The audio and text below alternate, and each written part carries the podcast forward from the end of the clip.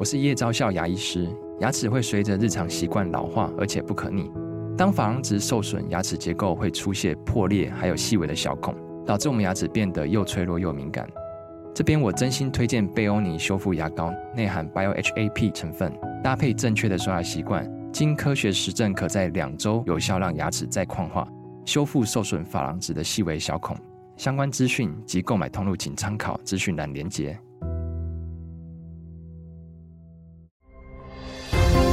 相信阅读，让你遇见更好的自己。欢迎收听天下文化读书会。过去三十年来，成功学大师史蒂芬·柯维的经典著作《与成功有约》影响了全世界超过四千万的读者。在本集节目中，阅读人郑俊德将介绍史蒂芬·柯维留给世人的最后生命礼物——《与成功有约》最后一堂课。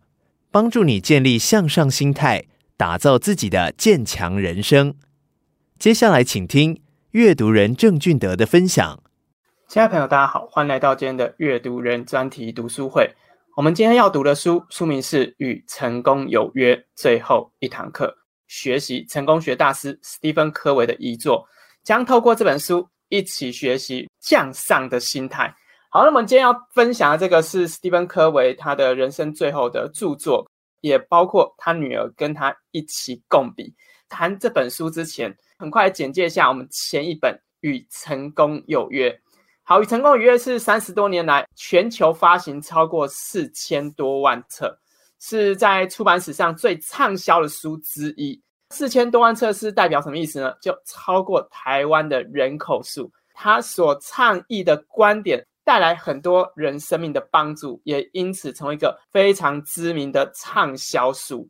史蒂芬·柯维提出高效能成功人士的七个重要习惯，而这七个重要习惯将打破我们与人相处共事，甚至与人合作，也包括如何发挥影响力的一些技巧。书中有一个非常重要的图示，他认为啊，一个人要拥有这七大习惯，紧接你的人生才能够。走向另外一种圆满。那七大习惯呢？分别是主动积极、以终为始和要事第一。这三部分主要称为始于个人的成功。好，那公众成功则是需要有双赢思维、知彼解己和统合众效，就能够取得公众的成功。所以在这过程当中，我们会跨足从依赖、独立到最后互相依赖，一起合作。所以，当不断更新，你就能够在你的人生取得另外一种圆满型的成功。在这里，与成功有约，每个人的成功定义不同。有的人是金钱，有人是家庭，有人是个人的目标梦想。无论你想要追求什么样的成功，其实都需要从这七个点当中去思索。好，所以这七大习惯又分别是哪些呢？好，第一个叫做主动积极。要扩大你的影响力，一个积极者将能够获得更多的肯定，也包括获得更多的合作以及支持。那第二个呢？要以终为始，要清楚你要到哪里去。第三个，要事第一，清楚自己的目标，并为你的方法等等。好，那双赢则是共同创造最大的价值，与人合作，知彼解己，了解对方的优点缺点。维系人际的和谐，那统合综效则是一起同整从第一点到第五点的各个内容，化解冲突，找到出路，最后不断更新，改变自己与他人的人生。好，所以关于与成功有约，我相信听到这里，有的人已经开始把那个好像好几年前读过的内容简单复习了一下。而我们今天所要带给大家这本书，书名叫做《与成功有约最后一堂课》。那如果大家知道老高和小莫在最近也分享了《与成功有约》当中的一些非常重要的思维还有观点，他认为一个人要成功，其实真的有步骤，真的有方法。运用这些前人的智慧，我们将能够缩短成功的距离。来看一下作者的背景。好，那作者呢，史蒂芬·柯维，他被誉为人类潜能的导师，获选为全美二十五位最具影响力的人物之一，在领导理论、家庭、人际关系、个人管理等领域上面富有盛名。他分享了他自己过往的一些生命经验，也透过他的出版去支持到许多的人。另外一位则是共笔作者，他的女儿辛西亚·科维海勒。好，他本身是一个作家，是一个老师，是一个演讲家，积极投入社区服务。他曾经跟他父亲一起共笔，包括《第三选择》与《青春有约》与《未来有约》，以及我们今天所要分享这本书《与成功有约》的最后一堂课。然后，当我们今天所分享这本书《与成功有约》的最后一堂课，编译者老师。顾淑欣老师，诶，他本身也翻译过关于《与成功有约》的前几个版本内容，也是一个富有盛名的译者，为大家翻译了这一次的新书《与成功有约》的最后一堂课。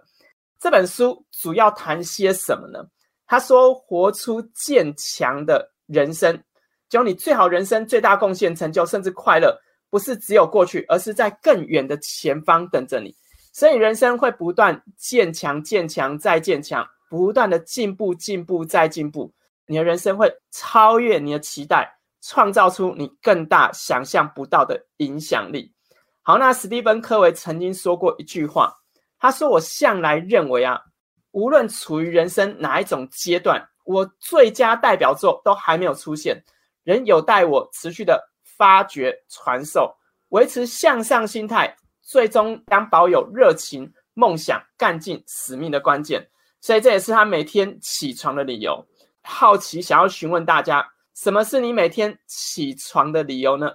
有的人可能是起床理由是因为闹钟响了，有人起床理由是因为孩子要早起去上学，有人起床理由是公司规定，而有的人起床理由是因着梦想把自己叫醒，因着责任把自己叫醒，因着另外一半把自己叫醒。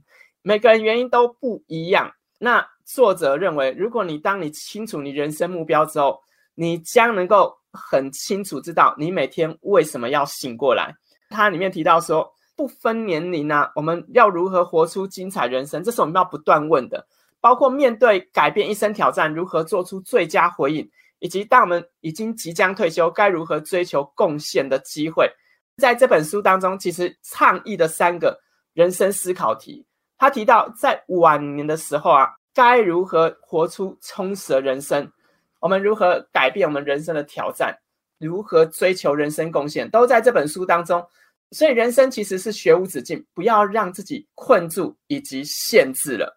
好，所以我们今天所分享的是《与成功有约》最后一堂课，该如何使生命和心态向上呢？在这里提到说，追求向上人生，那你需要运用你的时间。才华、资源、天赋、热情、金钱以及影响力，运用这些你现阶段已经拥有资源、无法被拿走资源，好丰富你周遭的所有人的人生。所以不是只丰富你自己哦，请丰富你身边所有人人生。这些人是你的家人，是你的邻居，是你的社区，以及你所接触的世界。所以人生要向上，不是只靠自己，不是只对自己好。要试着对世界正向的回馈，那你会说对世界正向回馈，可是世界总是伤害我；对他人总是善良回馈，但他人总是伤害我。这时候还要继续回馈下去吗？书中提到了一个很重要提醒，他说：人生各阶段我们都要追求向上的人生，你可以选择向上渐强人生，持续创造佳绩，也可以选择向下渐弱人生。终将会慢慢淡出，丧失影响力。所以人生如同音符，一个一个过去。听众期待下一个音符或下一个和音，人生也是一样，走过从前，但你的未来一定充满更多的可能性。要相信你自己有更多的可能，可以持续的突破，持续向上，让自己看到更多机会。好，所以作者他要分享一段故事。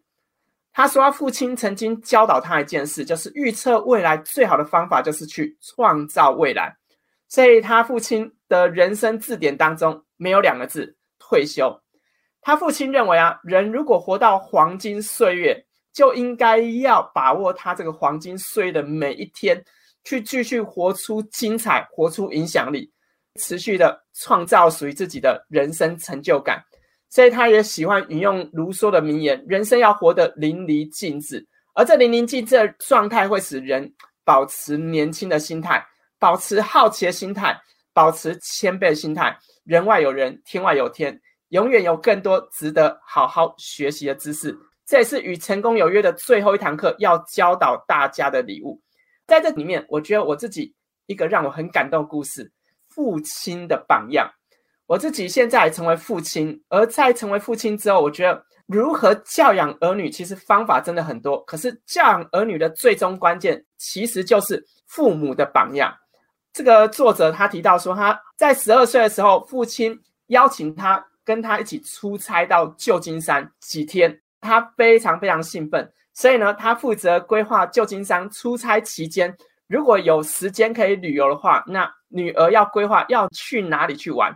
好，所以他们就开始规划行程，包括要去搭旧金山的叮叮车，去某些潮服店，然后他们也很喜欢吃中国菜，所以他们甚至要规划一些中国菜的餐厅。好，那在这规划过程当中，哎，没想到他父亲遇到一个人，是他大学的老同学，热情的跟他打招呼，就在游泳池旁边，哎，刚好就同一个饭店。这个朋友就跟他的爸爸说：“哎，史蒂芬呐，我们好像至少十年没有见了。”我太太很想有机会请你好好吃饭、聊聊天、回忆当年。那你也可以带你的女儿跟我们一起来共餐，看你愿不愿意一起参加我们的晚宴，为你们设计了一个餐宴。这样，你身为父亲，这时候你会怎么决定呢？你会跟这个十几年没有见的老同学一起聚餐，带着女儿前往呢？还是你会选择继续遵守女儿的约定？因为女儿规划说。紧接他们今天晚上就是要去吃中国菜，这时候你该如何选择？好，那这时候呢，我们提到叫做父亲的榜样嘛，所以父亲呢，他直接就跟他的好朋友说：“哇，鲍勃啊，很高兴能够跟你见面，而且你讲的那个晚宴听起来真的很有意思。可是今天晚上不行，因为我的女儿跟我已经计划了一个非常特别的夜晚，对不对，女儿？”他女儿就点点头，眨眨眼，而且很惊讶。他没想到父亲竟然婉拒了好友的邀请，反而优先对女儿的承诺。他说他父亲可能已经忘记这件事，可是这他生命当中看似不太起眼的一个承诺，影响他生命极大。这就是一种父亲给他的一种信任感以及榜样。而也在这当中，他父亲常常会传递一句话：感情关系小事就是大事。你对家人的承诺，尽管再小，只要承诺就要说到做到。所以这个是我自己很深刻感受到，在书中一个非常有力量的父亲，他用他的榜样活出了这样的价值，在他女儿的面前。史蒂芬·科维他也不断地传递一个神圣的思维。他说，人生需要成为四方人。什么叫四方人呢？包括生理状态、心智状态。情感状态、心灵状态都要有平衡，而在这样平衡，我们必须要努力的去修剪自己、进修自己，紧接慢慢的使自己走向平衡的阶段。这平衡不会一开始就平衡，它是不断的在人生的修剪历练当中，慢慢找出平衡点。可是这当中一个关键，就是你必须要真诚的面对自己，也包括真诚的面对他人。承诺、诚实，为自己的人生负责任。那史蒂芬·科维已经过世了。他过世的原因在二零一二年的四月，那时候史蒂芬·科维已经来到了七十九岁。他那时候还很健康，只是他遇到一个意外，骑自行车发生了车祸。尽管戴了安全帽，可是撞到头，造成脑出血，住院四周之后，夺走了科维的性命。可是他的儿女都相信父亲的信仰，他父亲的品格已经深深烙印在他生命当中。所以后来他的儿子就接了他父亲的衣钵，也成为一个成功学的导师。而他女儿也在校园当中成为一个勇敢的教师，在社区持续推广着很多公益的服务。所以他父亲是一个非常勇敢的榜样，而这榜样影响了他儿女，也透过与成功有约这一系列的书影响了世界。所以，我们今天所分享的与成功有约最后一堂课，在他生命临终前的三年当中，与他女儿一起整理的相关资料还有书稿。而今天，我们终于有机会可以看到这本书。这本书当中，其实只谈四个面向。如果与成功有约谈的是个人成功与他人成功，可是，在成功过程会遇到一个状态，那失败的时候该怎么办？当遇到人生选择题的时候该怎么办呢？好，所以在这本书当中，其实就切入的，当人生的失败时，你可以怎么办？包括中年遇到挣扎，包括当你来到高峰之后，那接下来要到哪里去？甚至当你人生遇到很大挫折的时候，你该如何改变？也包括人生的下半场该如何去规划？所以在整本书当中，其实他就按着这四个脉络主轴，带领你重新检视你的人生，重新检视你的失败，好好活用，改变你的失败，使你的人生创造更精彩的可能。好，那这时候先问大家第一个问题：中年人会遇到什么样的挣扎呢？我自己想到的中年人挣扎，第一个是中年的失业，哇，这个就真的很挣扎。第二个呢，叫中年的茫然，就是想转职，可是又不敢转。然后第三个呢，哎，遇到不上不下的阶段。所以有人生遇到中年危机，不是只有胖，不是只有三高，还包括可能情感面也有另外一种。中年的挣扎，好，那该怎么办呢？我们来了解书中怎么看。他提到几个中年会遇到的挣扎。第一个挣扎就是你的老板其实不太认可、不太奖赏你的技能还有才干，因为这时候有很多新人懂了很多科技，懂了很多新的方法，而你只懂得老方法。第二个，你获得不到赏赐，所以你开始怀疑自己的工作是否价值，甚至你的事业发展平淡无奇，没有成就感。有志难伸，也没有其他选择余地。然后包括你的婚姻或亲子关系、重要关系陷入困境。假设像你有父母，假设他此刻已经进入到长照需要有照顾的时候，哇，跟父母相处又是另外一个难题。甚至你感觉好像获得不到个人满足，找不到快乐，你甚至怀疑人生能否重新来过，就像一个日剧叫《重启人生》一样，人生到底能否再次重启呢？过去在年轻时总相信在未来自己会有很高的成就，在未来自己能够获得财富自由。可是来到四十岁，来到五十岁，才发现期待越大，失望就越大。好，那这是书中所提到的中年的挣扎。那作者怎么说呢？他说：“你无法预测未来，但是你可以创造未来。”他常常在演讲时提到撰写自己的訃文，这听起来很奇怪，可这过程当中会让人思考。我希望我过世之后，别人怎么记住我？我该如何努力去开创？只要仔细想想，你希望在你的丧礼上面，别人怎么谈你，你就能够慢慢找到属于自己的成功定位。这个指的是什么意思呢？就是你不要只看你现在，你要看的是更远的未来。你可以活到七十岁、八十岁、九十岁，人生有更多的可能性。你现在四十岁、五十岁，都还有二十年、三十年机会去突破它，去创造它。所以不要把那个人生的黄金岁月认为只有二十岁到四十岁叫黄金岁月，四十岁到六十岁也可以是黄金，六十岁到八十岁也可以是黄金。只要人生活着，愿意学习，都可以是黄金的岁月。好，那在书中有几个提醒，你可以运用点时间来提问自己。第一个问题是你希望在自己的丧礼上面呢，别人怎么讲述跟你的关系？你希望被别人怎么样称呼你？你希望你人生最大成就是什么？当你回顾你的人生，有哪些事会让你感到愉快、感到满足呢？你希望你身后遗留下什么的梦想或遗志，有人去承接下去呢？所以，这是你值得可以想象的。你希望如何与人建立关系？所以，这是我觉得还蛮重要的五的课题，它也可以成为你的人生墓志铭。所以，阅读人希望我在生命的最后末了被称为阅读人。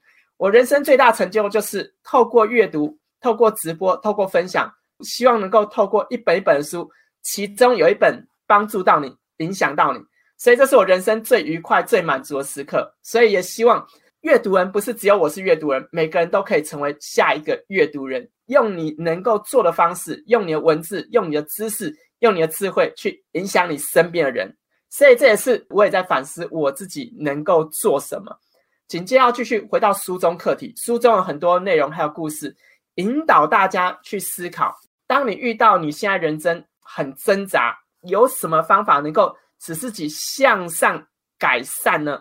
原来，当你此刻人生挣扎，你要做事情没有想象这么复杂，非常非常的简单。可是说到简单，却也不太容易做到，因为它是一个人生的突破，是一个人生的冒险。而这人生冒险，只有你愿意改变，它才能够改变。所以，人生如何改善，跳脱你此刻挣扎的状态呢？好，我要公布答案。答案其实就叫感恩，叫感恩。在当中，他分享一个句子：爱默生曾说，表现感恩，养成对所有发生在你身上好事表达感恩的习惯，时时把谢谢挂在嘴边。鉴于你的进步全是种种因素促成，所以感谢对象应遍及万事万物。所以你生命当中所有一切绝对不会是白白得来，都是有人付上代价，都是有人为你承担了、承接了相关的你需要负的责任，而因此为你带来祝福。这可能是你的父亲，可能是你的母亲，可能是你的另外一半。就像我此刻要感谢我另外一半。在我此刻直播时，哎，我另外一半要负责孩子的课业，要监督他们，要好好的把明天要交作业陆续的完成，要监督他们待会要刷牙、睡觉等等。所以呢，所有一切绝对不会是你一个人的功劳，一定是有很多人跟你一起参与，影响到你的。所以书中引用了一本书，这本书叫做《简单的感恩行动》，学会说谢谢，如何改变我的人生。里面分享一个人物叫做莱里克。也是这本书的作者，他在五十三岁的时候发现他人生处于一种彷徨不安的低潮。为什么呢？因为他开了一个小律师事务所，可是经营不善，所以收入非常非常低。不是所有律师都会赚大钱，也有律师过得很穷的，而他就是其中一个。而这时候，不止律师过穷之外，他正准备要离婚了。紧接他还有两个比较大的子女，跟他亲子关系也很糟。所以他此刻人生觉得好像所有一切都非常非常的暗淡，还包括他体重也失衡，超重超过二十公斤。他觉得人生梦想好像永远遥不可及，他无法改变他的现况。而在这时候，他收到一封信，这封信很特别，这封信是他前女友寄来的圣诞卡片。有没有觉得很奇怪？要准备离婚，前女友寄卡片来，这是什么意思呢？可是。却是因为这个圣诞卡片，让他有产生了另外一种很特别的灵感。他发现，我收到这卡片的时候，我感到一个很温暖的感觉。尽管我现在在低潮，我能否也感谢我生命当中曾经帮助过我的人呢？好，所以他定下一个目标：未来一年当中，无论发生什么事，他每天都要写一个谢卡。他开始手写谢卡，一天一张，从感谢亲人、感谢同事。感谢业务往来的对象，甚至感谢敌对的律师，感谢大学同学，感谢医师、店员、工人、邻居，陆续一个一个感谢。只要对他生命有恩的人，一律感谢。送出几张感谢卡之后，他发现他生命开始改变，他发现生命开始有了更多的欢笑，更多的快乐。他发现更多人愿意跟他往来，他发现了原来他人生并不是此刻低潮，而是。他没有看到他生命当中已经存在了许多礼物，所以他财务也改善了，也获得友谊了，体重也减轻了，然后甚至呢，他所有一切都因着他表达感恩感谢，开始带来改变。所以这时候邀请大家做一件事情，为今天内容按赞，按赞就是一种感谢，感谢有这本书来告诉你，原来感恩的力量这么大。为今天内容来按赞，也为你自己按赞，要感谢你自己，跟我们一起来学习。与成功有约的最后一堂课，让你的人生能够因此有机会改变。有感谢，人生才会看见希望和可能。所以感谢非常非常的重要。好，那紧接我们要继续来阅读书中的内容，因为书中有非常多丰富精彩的知识。要问大家这课题：你可曾爬上成功的巅峰？你的生命有没有让你很感恩的那种成功的经验、成功的时刻？包括被奖赏、领奖、上台或者延伸，在某一个时刻，你觉得感受到非常非常大的荣耀、非常大的成就感呢？好，那在这里要分享一个人叫史怀哲，他说：“我不清楚各位命运，不过我知道一件事情，唯有找到服务之路的人，才会真正感到快乐。”怎么说呢？书中一段故事啊，就有两个朋友去参加富人的丧礼。其中一个人对另外一个人耳语说：“哎，你知道他留下多少吗？”其实要问的是遗产。可另外一个人认真回答说：“我当然知道啊，他什么都没有带走。”所以史蒂芬·科维曾经提到说，他多年演讲啊，总会提到，没有人会希望自己人生的最后阶段都是待待在办公室，而且自己的目标是待在办公室久一点。人们都希望是与家人关系改善，甚至能够与自己原本有仇视的朋友能够重新和好，还包括能够解开误会等等。所以很多时候，人生真正能够在生命当中留下的是关于爱、关于善行、关于友谊、关于关系，而非只有金钱。所以你可以留下的是你生命当中曾经贡献给这社会、贡献给这世界、贡献给关系之间的爱。这当中，他提了一个很重要的提醒：成功的巅峰。如果你在人生某个部分曾经成功，难免可能会想要。休息一下，坐享其成，轻松度日。你的态度也许是努力过、成功过，这样就好。可是追求向上成功含义是，不要盯着后照镜，关注过往的成就，而是要向前看，看看下一个目标，看看下一个贡献，你能够做什么。人生还有很多精彩可能性，最了不起的工作等待着你的完成。相信自己可以改善、改变、再改变。突破，突破，再突破。所以当中提到了一个很重要提醒：从服务开始，服务就是向上再次成功的巅峰关键。练习服务，从服务的人生当中看见自己的价值，从服务当中创造自己的财富，从服务当中看见人生有更多可能性。好，那当你服务过程一定会遇到一种状态，就是人生的挫折。这挫折有来自工作，这挫折有来自家庭，这挫折有来自于自己对自己的否定。这时候你会如何面对人生的挫折呢？我会度过低潮方法，我会透过阅读，我会透过走出去，不要让自己困在这个环境当中，试着到其他地方去接触不同的资讯，进而或许能够突破这个低潮。我相信线上有朋友现在在失业者。线上有朋友，此刻对下一个阶段的人生职涯发展是迷惘的。好，你应该做的事情是去参与讲座、签书会，去听听作者怎么说，也同时去请教一些专业的人，听听他们会给你什么样的建议还有回馈，刺激脑袋，不要让自己困在原地。所以你会如何面对人生的挫折呢？那我们来看一下作者怎么说。讲方法之前，先来谈书中一个案例故事。他说，过去有一个很美丽的住宅区，可是这住宅区却有一个荒废的房屋。这荒废房屋来自于一个破碎的婚姻。屋主夫妇呢，离婚时，生气的丈夫为了为难他的前妻，所以他就让房子放着烂，包括屋顶要修，百叶窗破损，野草丛生。这不甘心的男人呢，不想要出售房子，因为他认为这所有的头期款啊、贷款都是我在付，我干嘛要跟你分卖房屋的钱呢？所以这男人为了不让他的前妻能够获得好的费用，所以他就让房子烂在那里。可是他也让他人生限制在那里，因为他不断的用埋怨、用仇恨让自己困在原地，所以使自己的人生虽然看似毁掉前妻，可是实际上他前妻并没有毁掉，他真正毁掉是他自己人生的方向。他把自己困在了过去那段不好的离婚回忆当中。他把自己困在那一段愤愤不停、不愿宽恕的心态当中，他把自己困在那一个充满仇恨的灵魂世界当中。所以，一个人如果只愿意困在过去那个失败里面，那么他永远看不到未来的美好。只有愿意持续的改善、前进、突破它，不要再去针对那过去的失败纠结，不要再针对那个曾经伤害你的人纠结，不要再针对那个让你。很不舒服的人纠结，你应该往前看，那人生将会变得更加美好。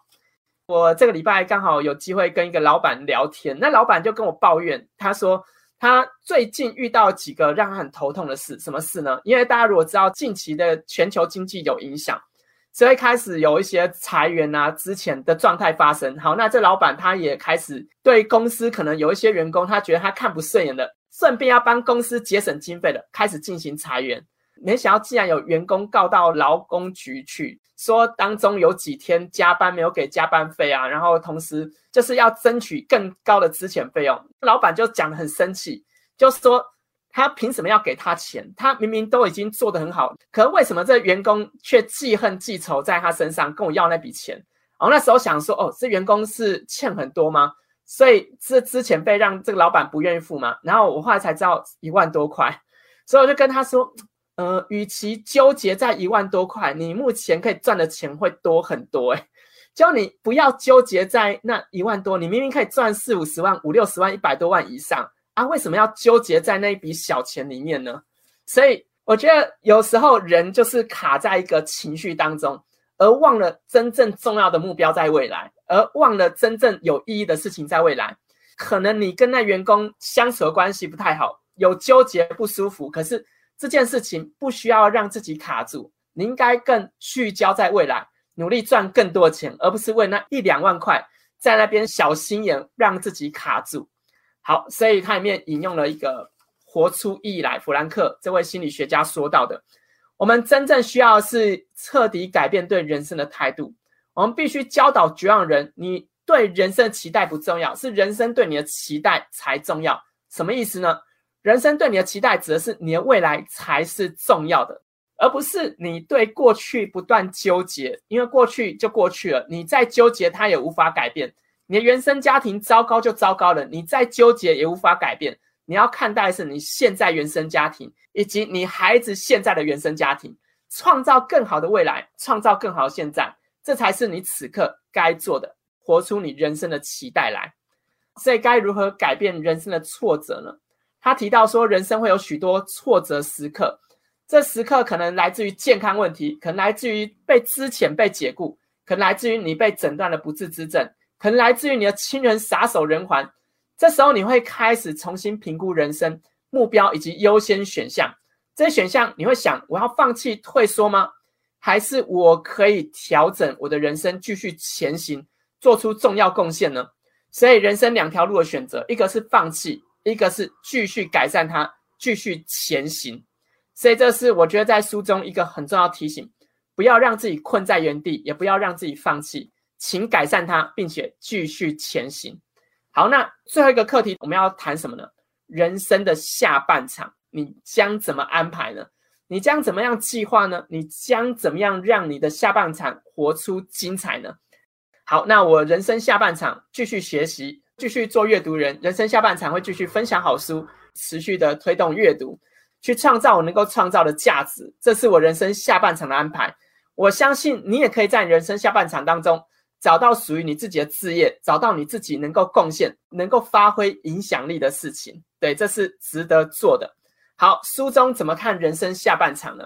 他说，当你达到退休的年龄时，过去的人总会想说：哇，退休了就是放松，就是放懒，就睡到自然醒。可是你人生还有很长诶，退休之后并不是生命就结束，退休之后其实还有很长的余命时间。这余命可能十年，可能二十年，可能三十年。可是如果你这一段生活全部都是一成不变，全部都是空虚乏味、打发时间，那么你人生将会陷在原地。其实等于你退休那一刻，你的生命也是结束的那一刻了。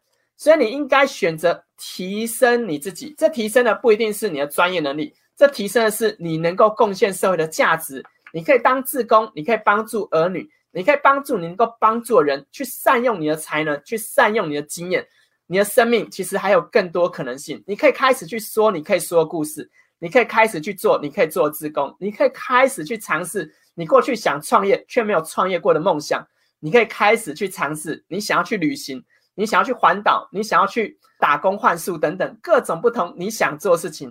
都应该是暂时放下工作之后，持续去努力的目标，让人生持续学习。所以在这本书当中，他提到几个我觉得很重要的学习观点。刚刚提到了人生四个阶段会遇到的不同的面向，包括挣扎、失败啊、人生的巅峰啊、下半场。好，那这四个阶段当中有一些关键原则。第一个原则叫做人生是你的使命，它不是你的事业。然后同时他提醒你要热爱服务。一个人热爱服务，对服务有热情，紧接着人生就会活出服务的人生。服务他人其实也等于回馈你自己。好，那第三个人比事重要，关系比事情还重要。所以跟你的儿女的关系、跟朋友的关系、跟同仁的关系、跟客户的关系，关系经营好，所有一切就能够水到渠成。那第四个呢？他说，领导是沟通价值与潜力。所以当你成为一个领导者，你要做事情是。与你的伙伴、信任的下属一起创造价值，并且影响他们，让他们发挥他们的潜能。好，那也告诉你要努力扩大你的影响圈，不要只关注在那个外面花花世界，你根本没办法改变的事情上。关注在你能够关注，做你能够做，把你能够做的做到足够的专业，就能够改善影响你的影响圈了。选择渐强而非渐弱人生，所以做能够累积的事情，像阅读就是能够累积，学习就是能够累积，经营好的关系就是能够持续累积。那选择中能够持续渐强累积的事情，就是有意义的人生。所以你的工作要慢慢从过往的不断的索取，要慢慢练习成为贡献者。一个懂得贡献，紧接就能够收获更大的价值，还有礼物。所以，当你这么做，你将创造有意义的回忆，也同时挖掘出你人生最大的意义还有目的。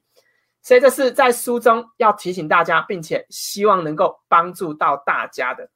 所以，在这里跟大家分享，他说，许多人看清自己，认为自己不可能，觉得自己会越来越糟，越来越惨，多半是缺乏正确的自我认知。